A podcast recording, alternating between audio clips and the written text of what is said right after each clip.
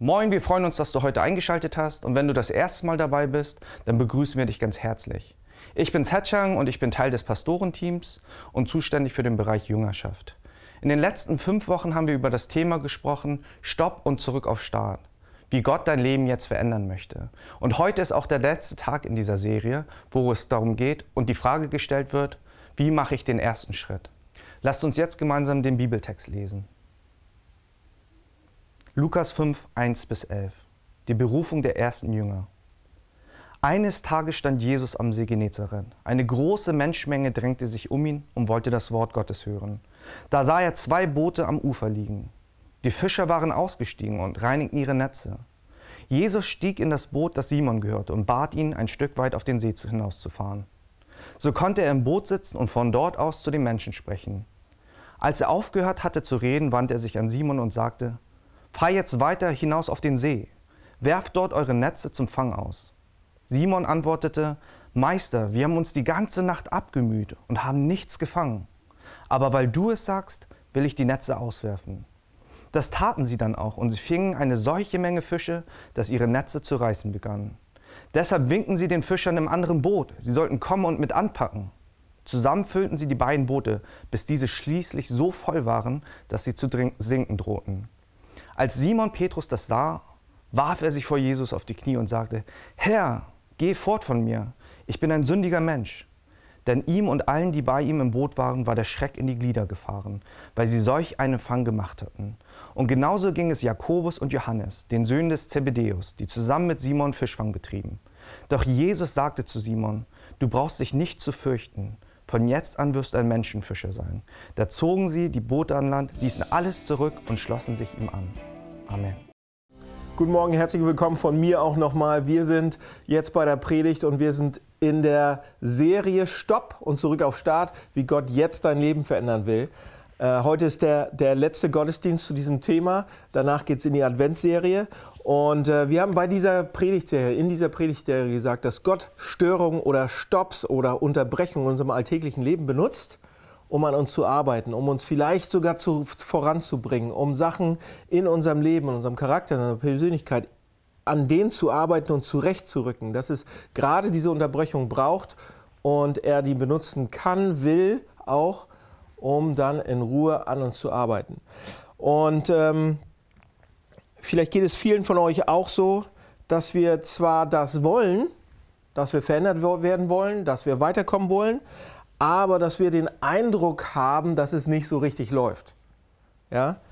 Wir wissen, wir wollen wachsen, wir wissen, wir sollten wachsen, wir sollten uns weiterentwickeln, wir sollten einige Charakterschwächen vielleicht hinter uns lassen, einige Süchte, einige Dinge, die uns nicht gut tun. Und wir, äh, wenn ihr Christen seid, dann vielleicht so, dass sagt ihr sogar, dass wir Jesus ähnlicher werden wollen. Und wir wollen in eine neue Lebensphase quasi, in eine neue geistliche Lebensphase, auf ein neues Level sozusagen, aber es klappt nicht. Ja, wir, wir sind einfach irgendwie fest, aus den verschiedensten Gründen. Manchmal, weil wir Angst haben oder verunsichert sind oder ähm, nicht, doch nicht wirklich wollen. Ja? Wir machen uns, uns Sorgen und ähm, manchmal wollen wir auch gar keine Veränderung. Wir wollen sie nicht. Ähm, wir wollen lieber, dass alles so bleibt, wie es ist. Oder wir sind ängstlich. Ähm, es fühlt sich so an, vielleicht, bei einigen von uns, dass wir so fast an der Klippe stehen und wir merken, oh, wir sollten, es sollte Veränderung geben, aber wir tun nicht den ersten wichtigen Schritt, damit es losgehen kann. Ähm, oder wir, wir stehen am Ufer und gehen nicht rein ins Wasser. Ja, wir, wir sitzen im Boot und gehen, machen den Schritt nicht raus. Und ähm, weil, weil es eben eine Veränderung ist, weil es schwierig ist, weil es beängstend, weil, weil es herausfordernd ist. Als ich ähm, ungefähr Anfang 20 war, bin ich auf einem Roadtrip gewesen mit zwei von meinen besten Freunden. Und zwar äh, von Vancouver runter nach Tijuana, die gesamte Westküste der USA lang. Und ähm, wir sind zusammen im Auto gewesen, dann in der Mojave-Wüste äh, zwischen Grand Canyon, Las Vegas, Mojave-Wüste und sind dann eben in dieser Wüste gewesen. Und wir sind, saßen dann da und, oder haben übernachtet und einen Morgen machten wir die Augen auf und dachten, was machen wir heute? Wir guckten in den Himmel, der war so schön blau. Und gesagt, heute springen wir Fallschirm. das war eine super Idee. Haben wir dann auch gemacht. Wir sind dann zu so einem, ähm, so einem Fallschirm, wo man Fallschirm springen kann, hingefahren. Und äh, was soll ich euch sagen? Wir haben uns da angemeldet. Und ähm, wir mussten uns dann fertig machen.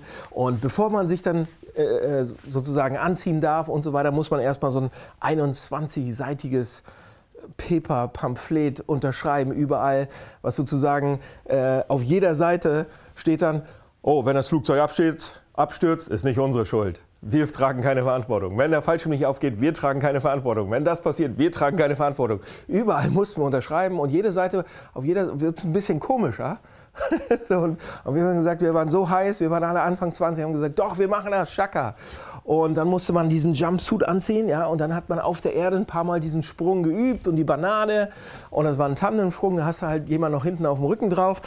Und, ähm, und dann ging es irgendwann ins Flugzeug. Das war so eine kleine Cessna. Sind wir mit drei, vier Leuten da rein und äh, sind auf vier Kilometer hochgeflogen. Also das Flugzeug da oben, das war dann so, das war äh, sehr, sehr äh, wackelig. Und wir saßen alle eingedrängt mit unserem blauen Jumpsuit und den Fallschirm. Und bevor es dann so losgeht, bevor äh, der Sprung sozusagen passiert, ähm, sitzt man denn da so im Flugzeug und muss dann auf allen Vieren langsam zur Luke kriechen. Und dann geht diese Luke auf vom Flugzeug, ist ein kleines Flugzeug. Und, ähm, und der Coach, der Lehrer, der mit einem springt, der sagt einem nochmal auf allen Vieren und dann musst du dich da fest, festhalten und du musst das Bein nehmen und das Bein zuerst raus aus dem Flugzeug. Dann hast du eine kleine Plattform, da musst du dich dann raufstellen. Und äh, was soll ich euch sagen? Du kriegst dahin und man hält sich dann fest und man hält ein bisschen fester fest, als man eigentlich will. Und dann guckt man so raus, bevor der Fuß draußen ist. Und man guckt so in vier Kilometer Tiefe. Es geht vier Kilometer steil in die, in die Tiefe. Und in dem Moment ist es so eine, so eine Mischung aus wirklich totale Angst. Äh, das Gehirn funktioniert nicht mehr so richtig. Was ist, wenn der Fallschirm, Fallschirm nicht aufgeht und so weiter. Und dann ist, merkt man aber schon, wie der Lehrer hinten so sich festmacht. Und dann geht der eine Schritt nach draußen auf, auf, diese, auf diese Plattform.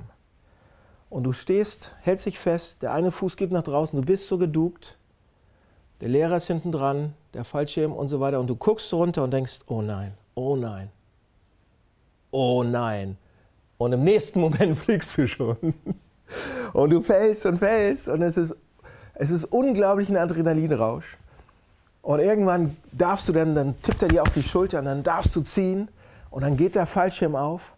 Und dann sind es einfach unglaublich ein paar Minuten, die, die man äh, mit dem Fallschirm dann zur Erde fliegt, die unglaublich schön sind und unglaublich viel Spaß gemacht haben. Und ähm, einige von uns sind so in so einem Flugzeug gerade. Und wir wollen eigentlich in die nächste Lebensphase, ja, wir wollen den ersten Schritt machen, ähm, aber wir wissen nicht genau wie. Wir wollen weiterkommen, aber dieser erste Schritt, das Bein nach draußen, ist so schwer und so schwierig. Wie kann man den machen? Was ist dieser erste Schritt im geistlichen Leben? Ja? Wie sieht der aus? Darum geht es heute. Und ähm, unser Text, den Zhe Chang gerade ge gelesen hat, der beschreibt diesen ersten Schritt. Ähm, er beschreibt die den, den ersten Schritt raus aus dem Flugzeug oder den ersten Schritt rein in die neue Lebensphase, den ersten mutigen Schritt, damit Wachstum bei uns passieren kann. Und hier unser Text, den wir, den wir äh, gelesen bekommen haben, der beschreibt, also der zeigt uns die aller, allererste Begegnung, auch einen ersten Schritt, aber eigentlich zeigt sie uns die allererste persönliche Begegnung, die Jesus und Petrus jemals zusammen hatten. Also Jesus und Petrus, das erste Mal treffen sie sich. Ist ein Bericht von elf Versen. Ja, der ist nicht lang und trotzdem fallen uns eigentlich, wenn wir ihnen genau zugehört haben, zwei Dinge sofort auf. Das eine ist, am Anfang dieses Berichtes, am Anfang dieses Textes ist, ist Simon Fischer. Ja, der hat sein eigenes Boot, zwei Angestellte, ein gut gehendes Fischereigeschäft. Und am Ende der Geschichte ist er Menschenfischer, egal was das ist. Aber es steht fest, er ist dann kein Fischer mehr. So, innerhalb von elf Versen verändert sich sein Beruf, seine Berufung. Das Zweite, was uns auffällt, zu Beginn der Geschichte heißt er Simon, dann irgendwann mittendrin heißt er Simon Petrus und dann nach dem Bericht heißt er nur noch Petrus. Das heißt, innerhalb dieses kurzen Berichts ändert sich sein Name. Im Text werden uns zwei Veränderungen gezeigt, die un unheimlich viel bei Petrus verändern oder unheimlich viel an Veränderungen äh, bedeuten für ihn. Und der, der, der Text ist deshalb, finde ich, deshalb habe ich ihn ausgesucht, ein klares Bild dafür oder davon, was Prinzipien von Veränderung sind. Prinzipien von Wachstum, Prinzipien von Charakterveränderung in unserem Leben. Und die, glaube ich, müssen wir auch haben, damit wir diesen ersten Schritt machen können. Damit unsere Charakter wachsen können, damit wir mehr ähm, im, im geistlichen Bereich auch wachsen können. Also, Frage ist, was passiert mit Petrus? Was brauchen wir? Drei kleine Punkte. Das erste ist, was passiert mit Petrus? Das erste ist, er bekommt eine ernüchternde Selbsterkenntnis. Das zweite ist eine tiefgreifende Aufwertung. Und das dritte ist, er bekommt ein neues Zentrum. Das erste, er, er, das ist, was bei Petrus hier passiert, was für diesen Schritt ins Wachstum rein wichtig ist, ist eine ernüchternde Selbsterkenntnis. Ja? Das erste, was jeder Mensch erlebt, der in die Nähe Gottes kommt, ist eine ernüchternde Erkenntnis über sich selbst. Ja, zum Beispiel bei dem Fallschirmsprung, die ernüchternde Erkenntnis war, ja, ich habe schlimme Angst. Wirklich. Und ohne Fallschirm und ohne Co-Pilot bin ich tot. Wenn ich jetzt hier, wenn da irgendwas passiert, das war eine Erkenntnis beim Fallschirmsprung. Aber wir lesen hier erstmal von Petrus. Petrus ist ähm, oder steht oder ist am Ufer seines Sees mit seinen Netzen, mit seinen Freunden, mit seinen Booten, mit seinen Kollegen an seinem See. Und plötzlich kommt dieser Zimmermann, da kommt halt kein Fischer, sondern ein Zimmermann vorbei und sagt ihm, dass er eben nochmal rausfahren soll und fischen soll. Und natürlich denkt Petrus und wir vielleicht auch und sagen, ja, das ist doch Schwachsinn. Er hat es nicht gesagt, aber er denkt es.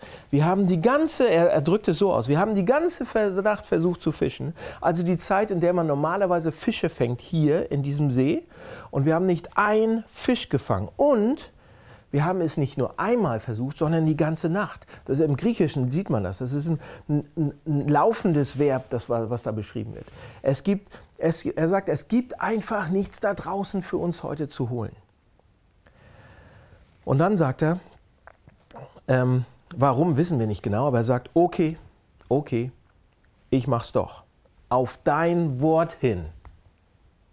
In anderen Worten sagt Petrus eigentlich, alle mal hör hören, es ist seine Idee gewesen, nicht meine. ja. Und Petrus erlebt eine riesengroße Überraschung. Die Boote sind voll, die Netze reißen und sie schaffen es kaum, diesen, diesen, diesen Fang an Land zu bringen. Und während das passiert, begreift Petrus was. Wir, wir sehen das hier schon angedeutet, wir sehen es später immer und immer wieder im, im, im Leben von Petrus. Aber es fängt hier an, dass er etwas begreift. Petrus begreift, dass derjenige, der da am Ufer steht, ist nicht nur ein Zimmermann aus Nazareth, sondern der Sohn Gottes. Und was ich gerade gesehen habe, was ich gerade erfahren habe, war nichts weniger als ein kurzer Blick auf die unglaubliche Kraft, auf die unglaubliche Herrlichkeit, auf die unglaubliche Macht dessen, für den noch nicht mal die einfachsten Naturgesetze gelten. Und als Petrus das sieht, kann er nichts anderes als auf die Knie zu fallen und sagt, Herr, geh fort von mir, ich bin ein sündiger Mensch. Was passiert da in Petrus? Was geht da vor sich? Was passiert in seinem Leben? Vor allem, vor allem die Frage, okay, was hat das dann mit uns zu tun natürlich? Äh, neulich hatte ich, hatte, habe ich ein Interview gesehen, ich finde die super lustig, ähm, in, der, in der Graham Norton Show auf äh, BBC 1. Äh, weiß nicht, ob ihr das kennt, aber ähm, das ist dieser äh, Moderator, der hat dann eine Couch und der äh, lädt dann ähm, Celebrities und Schauspieler und Rockstars und alle möglichen Leute ein und die ähm, haben Erfrischungsgetränke und alle werden ein bisschen lockerer und er fragt dann wirklich persönliche Fragen. Und ähm, unter anderem saßen da ein junger Schauspieler und Robert De Niro auf dieser äh, Couch. Und dieser junge Schauspieler wurde dann gefragt, wie er, der hat dann einen Film gedreht mit, äh, mit Robert De Niro und er, sollte davon erzählen, wie die Zusammenarbeit mit diesem Altmeister De Niro sozusagen war. Und der Schauspieler meinte, das war schon mit sehr, sehr gemischten Gefühlen. Ja? Einerseits war es eine Riesenehre, mit Robert De Niro, ja, einem der besten Schauspieler, so, die es gibt heutzutage, zusammenzuarbeiten. Er war total begeistert von der Möglichkeit, seinem Bewunderer De Niros von ihm zu lernen, mit ihm zusammenzuarbeiten. Faszination, Begeisterung, komplett. Aber gleichzeitig meinte er dann im Interview, war es wenigstens am Anfang ähm, ganz und gar überhaupt keine angenehme Erfahrung. Wisst ihr warum? War total verkrampft. Ja? Jede Aktion, die er sich angesichts von, von der Erfahrung, ähm, die, die da gegenüber, ihm gegenüberstand und, äh, und ähm, De Niro sozusagen verkörperte, und er, er, er machte etwas, das, das wirkte einfach für ihn selbst äußerst dilettantisch. Und beim ersten kleinen Witz, den er gemacht hat, den, oder den De Niro gemacht hat, prustet er los vor Lachen. Und, oh, ja, obwohl er überhaupt nicht witzig war. Ja, und es war völlig unpassend und übertrieben und so weiter. Und vielleicht jeder von uns kennt so eine Situation, oder? Wir begegnen jemanden, ähm, der, der, der für uns Exzellenz, Größe, Schönheit darstellt, komplett. Und wir sind zwar einerseits fasziniert davon, aber im gleichen Augenblick fühlen wir uns irgendwie verunsichert und erkennen unsere eigenen Schwächen viel klarer und unsere Herausforderung ähm, deutlicher als jemals zuvor je größer die Person oder je, je herrlicher, je besser die Person, die, die uns da gegenübersteht, desto defizitärer fühlen wir uns manchmal. Eben denke ich noch, oh Mann, bin ich witzig, bin ich locker, bin ich gut drauf. Und im nächsten Augenblick drehe ich mich um und stehe vor der hübschesten und zugleich freundlichsten Frau, die ich jemals gesehen habe, Katrine. Und ich fühle mich wie der kleine Daniel mit acht Jahren und Hochwasserhosen und weiß nicht mehr, was ich sagen soll. Ja? Wie viel mehr würde mir das passieren, wenn ich tatsächlich in die Nähe des, des wahren Gottes kommen würde? In die Nähe dessen, der nicht nur gut ist, sondern das Gute in Person. In die Nähe dessen, der nicht nur lieb ist, sondern die Liebe in Person. Der nicht nur Wahrheit ist, sondern die Wahrheit in Person. Und wenn du denkst, du kommst Gott näher, aber du fühlst, fühlst kein Unwohlsein, keinerlei Selbstzweifel, nicht die kleinste Verunsicherung über deinen Charakter, dann kann ich dir versprechen, dann kommst du Gott noch nicht näher. Wie könnte ich in die Gegenwart absoluter Macht und Kontrolle und Liebe kommen und dennoch weiterhin an der Illusion festhalten, dass ich die Details meines Lebens selbst unter Kontrolle hätte? Wie könnte ich in die Gegenwart absoluter Liebe und Großzügigkeit kommen, ohne in mich zu gehen und zu sehen, wie unglaublich egoistisch selbst ich bin und stolz und selbstzentriert?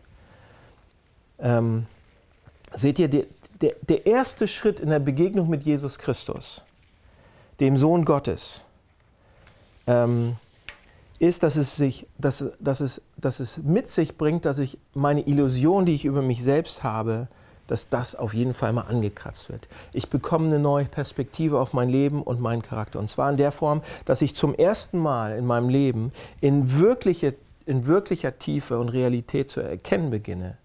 Was? Wie eingeschränkt ich bin, wie egoistisch, wie zerbrochen, wie begrenzt.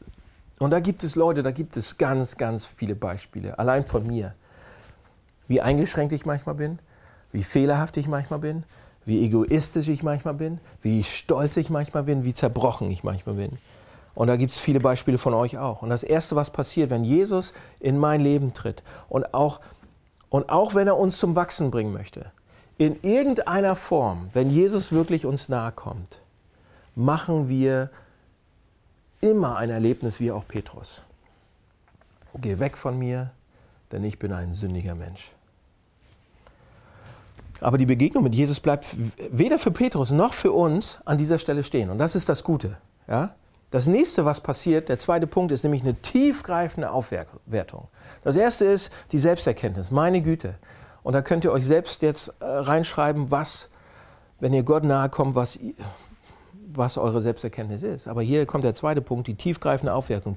Petrus sieht viel, viel klarer, sieht sich klarer, ja, als er sich jemals vorher gesehen hat und sagt, geh fort von mir, ich bin ein sündiger Mensch. Und Jesus sagt, nein, im Gegenteil, ich will nicht, dass du, dass du weggehst. Ich will, dass du mir folgst. Ich möchte, dass du zu mir gehörst. Ich möchte, dass du dichter kommst. In anderen Worten, genau in dem Moment, in dem Petrus erkennt, ich bin voller Fehler, ich habe eigentlich nichts zu suchen, du solltest nichts mit mir zu tun haben. In genau diesem Moment kommt die Person, die dafür gesorgt hat, dass du dich so miserabel fühlst und gibt, gibt, gibt dem Petrus mehr Bedeutung und mehr Bestätigung und mehr Anerkennung, als er jemals zuvor bekommen hat.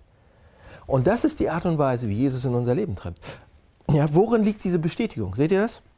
Als erstes sagt er eben nicht zu ihm, Recht hast du, Petrus, du Verlierer. Du hast echt versagt. Du bist echt nicht so toll, wie du gedacht hast. Ja, sagt er nicht, sondern er sagt, fürchte dich nicht. Du brauchst dich nicht erschrecken. Du brauchst keine Angst haben. Keine Angst vor mir. Und dann kommt die entscheidende Aussage. Ich möchte, dass du mir folgst. Folge mir nach. So steht es bei Matthäus und Markus und in parallelen Berichten sozusagen. Und in Vers 4 wird hier uns gesagt, dass genau das passierte, dass Petrus ihm nachfolgt. So, wenn Jesus Petrus einlädt, ihm nachzufolgen, dann lädt er nicht nur ein, ihn auf ein paar Seminare und auf einen Kurs und mal in einen Doc zu kommen und mal in den Gottesdienst zu kommen und mal irgendwie das mal auszutesten, sondern dann lädt er ihn ein, sein ganzes Leben zu teilen. Er möchte, dass gerade du in sein Team kommst und Teil seines Teams bist. Und zwar ganz, mit deinem ganzen Leben. Jesus hinterherzugehen, Jesus nachzufolgen, Christ zu werden, heißt Jünger Jesu zu werden. Und, und als Jünger Jesu hatte man rund um die Uhr persönlichen Zugang und Gemeinschaft mit Jesus. Jesu Jünger handelten mit seiner Autorität. Jesu Jünger trugen seine Würde und waren seine engsten Vertrauten. Seht ihr das? In, in, Johannes 15, 15 lesen wir, wie Jesus mit seinen Jüngern umging. Was Jesus, einschließlich Petrus, was Jesus über sie sagte, wie er sie nannte. Er, da steht nicht Knechte, nicht Diener, nicht Schüler, sondern Freunde. Johannes 15, Vers 15. Nicht mehr Knechte nenne ich euch, sondern Freunde. So, das ist, was Petrus hier angeboten wird. Und jetzt sehen wir, was hier passiert, oder? Jesus tritt in das Leben von Petrus und in wenigen Augenblicken werden ihm zwei absolut grundsätzliche Dinge klar. So in der Begegnung mit Gottes Sohn sieht er auf einmal seine ganze Fehlerhaftigkeit, die Schattenseiten und zwar deutlicher und realistischer seine Sünde, als er jemals zuvor sie gesehen hat. Es ist wie, als wenn man in, aus vier Kilometer Höhe in die Tiefen seiner Seele guckt und Angst hat und sich Sorgen macht und ohne Fallschirm, ohne Lehrer und, ohne, und im nächsten Augenblick ist gerade dieser Jesus derjenige, der ihn tiefer ermutigt und bestätigt und anerkennt als jemals zuvor. Fürchte dich nicht, ich will, dass du mit mir bist, ich will, dass du bei mir bist, du bist mein Freund, du gehörst zu mir. Im Prinzip sagt er, ich springe mit dir, ich bin der, der hinten drauf ist, ich trage dich, ich bin immer, immer bei dir. Ich sorge dafür, dass der Fallschirm nicht aufgeht, in keinster Weise, niemals. Ich sorge dafür, dass du immer in meinen Armen landest. So, was hat das jetzt mit uns persönlich zu tun? Seht ihr, wenn, wenn, wir, wenn wir in den Kontakt kommen mit der Realität von Christus, von Jesus Christus, dem Sohn Gottes, dann ruft das starke Reaktionen hervor. Sollte es. Wenn wir in Ruhe uns, uns Zeit nehmen, zur Ruhe kommen und mit Gott, mit Jesus Christus ähm, in Kontakt kommen, dann erkennen wir einmal, wie, wie viel egoistischer, fehlerhafter und schlechter wir sind, als wir uns jemals hätten eingestehen wollen. Und zugleich, im selben Augenblick, im selben Wimpernaufschlag, erfahren wir, bekommen wir das mit, wird uns zugesichert, wie Gott uns aufgrund von Jesus Christus Dinge versichert. Wie er uns sagt, du bist mehr wertgeschätzt, du bist angenommener, du bist geliebter, du bist von mir mehr geliebt, als du jemals dir hättest vorstellen können. Im selben Moment, im selben Augenblick. Schlechter, als ich jemals gedacht hätte und mehr angenommen, als ich mir jemals erträumt hätte. Und das ist das Evangelium, Leute. Das ist der Kern des Evangeliums, damals und heute. Diese Botschaft, wenn sie uns erreicht, wenn die kommt, wenn diese beiden Sachen zusammenkommen, in mein Leben treffen, dann bewirkt das etwas. Etwas wird sich verändern. Das ist der erste Schritt, diese beiden Sachen zu sehen ja, im Flugzeug diese beiden Sachen zusammen zu sehen. Es ist wie zwei, zwei Chemikalien in, in unserem Innersten, in unserem Herzen, die zusammenkommen und miteinander reagieren und die rufen irgendwann eine Implosion hervor, die uns dann von innen heraus verändert. Es ist wie Frost und Hitze, Frost und Hitze, Frost und Hitze und das hält kein Herz auf lange Sicht aus und es wird sich verändern. Ja? Und die Reaktion kann ganz verschieden sein. Bei jedem von uns kann sie verschieden sein. Vielleicht ist sie nicht äußerlich, vielleicht, ähm, sind es, vielleicht ist sie innerlich, vielleicht sind es Tränen, vielleicht ist es ein Kniefall wie hier bei Petrus. Ja? Aber innerlich, was passiert auf jeden Fall, ist eine tiefe persönliche Betroffenheit, und später eine wirkliche Freude und eine Sicherheit und ein, oh, ein Tanzen. Es ist, es ist ein Gedanke, der durch die Geschichte hindurch immer wieder auf den Punkt gebracht wird und immer wieder Menschen grundsätzlich verändert. Martin Luther 16. Jahrhundert, Begründer der Reformation, Begründer unserer Kirche eigentlich. Das war sein Kerngedanke, was ich gerade gesagt habe. Sein Kerngedanke war von Martin Luther, wir sind abgrundtiefe Sünder und zugleich unendlich geliebt. Wir hatten, und er hatte einen Wahlspruch. Ich weiß nicht, ob ihr den schon mal gehört habt. Ich habe den ab und zu schon mal erwähnt, den er immer wieder ausgedrückt hat. Er sagt, wir sind simul justus et peccator. Das ist nicht besonders knackig heute und nicht besonders schön, aber es bedeutet zugleich gerecht und zugleich Sünder. Simul justus et peccator, zugleich gerecht, zugleich angenommen. Wir sind nicht mehr nur unfähige oder fehlerhafte Menschen und Egoisten, sondern wir sind freigesprochen und angenommen im selben Augenblick, mehr geliebt, mehr geschätzt, mehr bestätigt als jemals zuvor und wir uns hätten jemals träumen lassen. Und der Höhepunkt davon ähm, ist eben das Kreuz oder das, wo es klar wird, das, wo es so deutlich wird.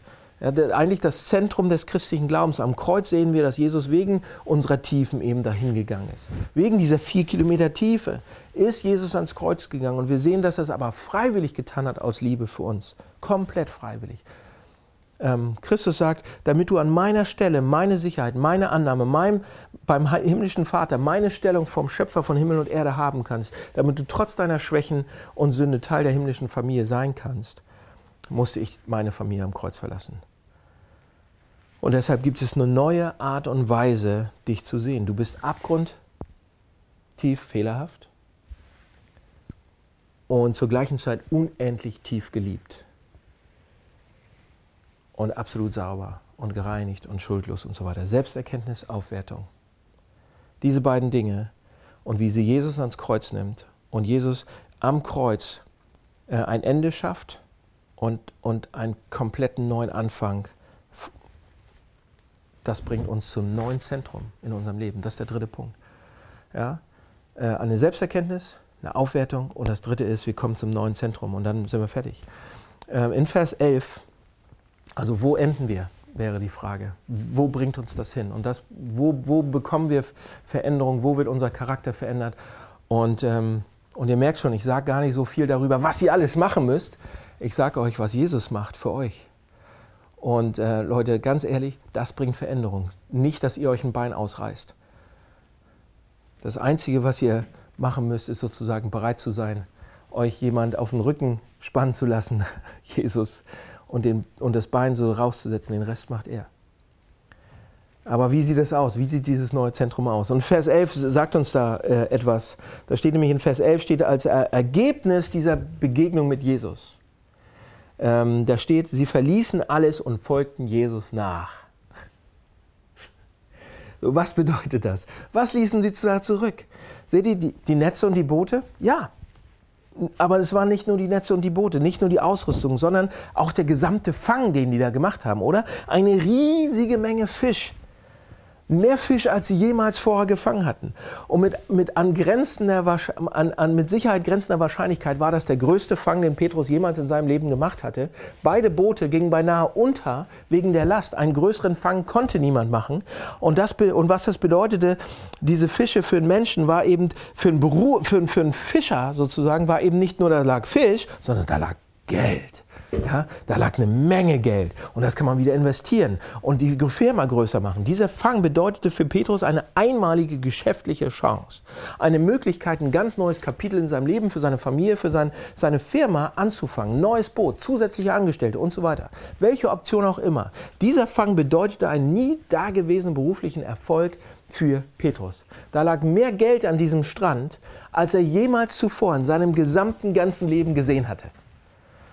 Und ausgerechnet, das ist der Tag, ja, an dem Jesus Christus zu ihm sagt, ich will, dass du mir nachfolgst. Ich will, dass du jetzt mitkommst. In anderen Worten, ich will, dass du das alles aufgibst. Und er tut es. Er tut es.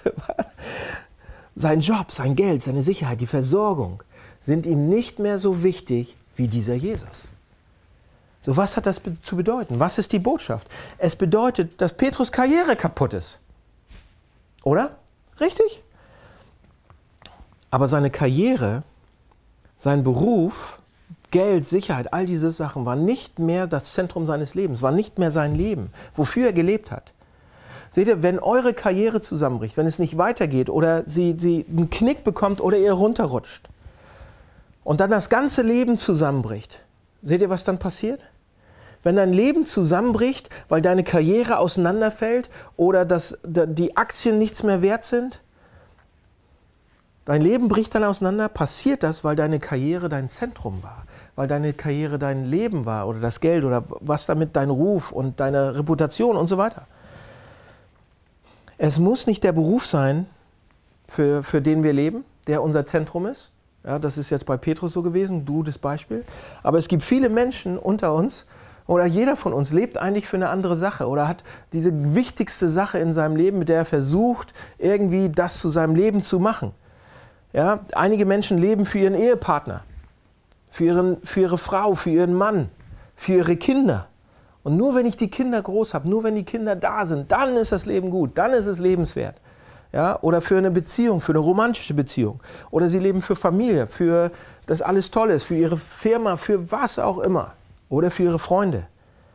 Das ist natürlich viel nobler, als für eine Karriere zu leben. Aber was werden wir machen, wenn das irgendwann zu Ende ist? Was ist, wenn die Familie nicht mehr da ist? Wann, wann ist, wenn die Lieben im Sarg liegen, sozusagen? So, bei Petrus war es auch so. Petrus Freunde, seine Familie waren nicht mehr das Zentrum seines Lebens. Und für sie zu sorgen. Was ist unser Leben? Was ist dein Leben? Was ist dir so wichtig? Seht ihr, bei Petrus hatte sich etwas geändert. Wenn wir sagen, mein Leben ist Jesus Christus, wenn wir anfangen, das zu sagen, wenn wir anfangen, das ist das Wichtigste, mein Leben, mein Zentrum ist Jesus Christus. Wenn wir anfangen, das zu sagen, und wir sagen es immer mehr auch in den Bereichen, in all unseren Lebensbereichen, die es gibt. Jesus Christus ist auch das Zentrum in diesem Teil meines Lebens und auch in diesem Teil meines Lebens. Wenn wir das sagen, mein Leben ist Jesus Christus, Seht ihr, Petrus liebte Jesus Christus ohne Ende. Das sehen wir am, am, im Evangelium danach die ganze Zeit. Seine Liebe für Jesus dominierte ihn, oder? Er kont es kontrollierte alles in seinem Leben nachher. Und das Resultat war, dass er, dass er auch nach dieser Geschichte mit dem Hahn, aber dass er fast allen Sachen, allen Sachen eigentlich gegenübertreten konnte. Petrus wurde kopfüber gekreuzigt. Aber, aber wie, wie kann, und das ist meine letzte Frage, wie kann jemand sein Herz so darin verlieren? Wie, wie kann das sein, dass jemand wie Petrus oder jemand von anderen Christen, jemand in unserer Gemeinde, so sein Herz darin verlieren kann? Wie kann das sein? Und ich habe nur noch eine Minute, euch das zu sagen, aber hier kommt's. Das ist eigentlich die Dynamik des christlichen Glaubens hier. Und ich schaffe nicht mehr richtig in den Text reinzugehen, ich sage es euch so. In Johannes 17, Vers 19 sagt Jesus seinen Jüngern, vor seinen Jüngern, während er zum Vater betet, betet er folgendes. Er sagt, ich heilige mich selbst für sie, damit sie geheiligt sind. Das betet er. Wisst ihr, was das heißt? Jesus Christus sagt, ich lebe für sie, ich lebe für euch, ich mache sie zu meinem Zentrum. Ich heilige mich selbst für sie bedeutet, ich trenne mich, ich schneide mich ab, nur um zu sehen, wie sie, also wir, heilig werden. Wenn eine Person sich aufmacht, pass auf, hier ist das Beispiel, wenn, eine, wenn, wenn irgendjemand bei den Olympischen Spielen dabei sein würde, und Otto und ich, wir würden wahrscheinlich beim Curling mitmachen, das würden wir vielleicht noch schaffen, aber angenommen, irgendeine Person, Chang oder so, will bei den Olympischen Spielen machen, äh, beim Basketball, und dann würde man sagen, ich werde bei den Olympischen Spielen mitmachen und alle Sachen in meinem Leben, die ich gerade mache, werden diesem Ziel unterstellt. Oder? Alles. Ich will beitreten, ich will eintreten, ich will da mitmachen.